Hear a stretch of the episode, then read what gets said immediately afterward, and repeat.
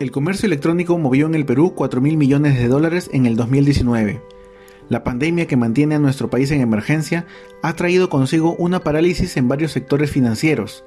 Hemos entrado ya a un periodo de reactivación de sectores económicos y uno de los que se ha visto más beneficiados es el e-commerce.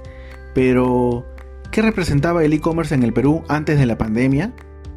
El e-commerce en el Perú era muy poco desarrollado principalmente porque muy pocas personas tenían confianza en, las, en el nivel de compras por internet. Solamente personas que necesitaban, por ejemplo, libros que no podrían encontrar aquí, o discos, o ciertos utensilios. Era un mercado bastante limitado. A raíz de la pandemia, las tiendas virtuales han visto un crecimiento rápido. ¿Qué se espera de este negocio luego de la pandemia? ¿Continuará el crecimiento o volverán a retomar el paso que llevaban?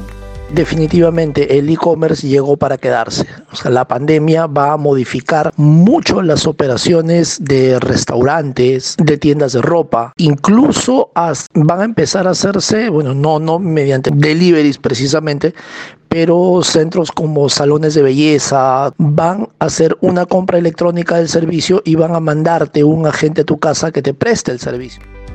Tal como lo comentó Félix de la Cruz, economista y docente, el e-commerce llegó para quedarse. Se calcula hoy en día que el 58% de las compras en Perú se pagaron a través de medios digitales y también se incrementó el 20% los pagos por Internet según SafetyPay. Sin duda, se ha abierto un espacio en el mercado para la aparición de nuevos vendedores. Muchas tiendas virtuales han surgido, tal es el caso de All Store, quienes trabajaban en este rubro desde antes de la pandemia nuestros clientes y nuestros productos van más que nada por el lado tecnológico.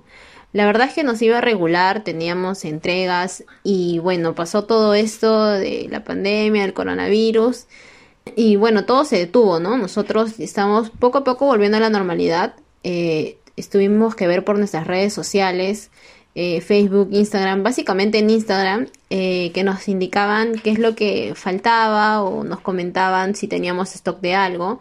Y poco a poco así las ventas fueron aumentando. Ha salido sobre todo lo que son cámaras web, aros de luz, los trípodes, por ejemplo, ya no tengo, no tenemos mucho en stock, eh, los audífonos de igual manera, eh, los mouse, todo más que nada con esto también de que hay mucha interacción en las redes sociales. Las tiendas virtuales vieron un gran aliado en las apps de entrega rápida. En esta pandemia, uno de los continuos reclamos de los clientes a las grandes cadenas retail es la demora en la llegada de estos productos, mientras que con las tiendas virtuales y las apps de entrega rápida, tus productos llegan en su mayoría en menos de 48 horas. Es claro que el e-commerce ha logrado un gran posicionamiento en el mercado y marca una tendencia de compra.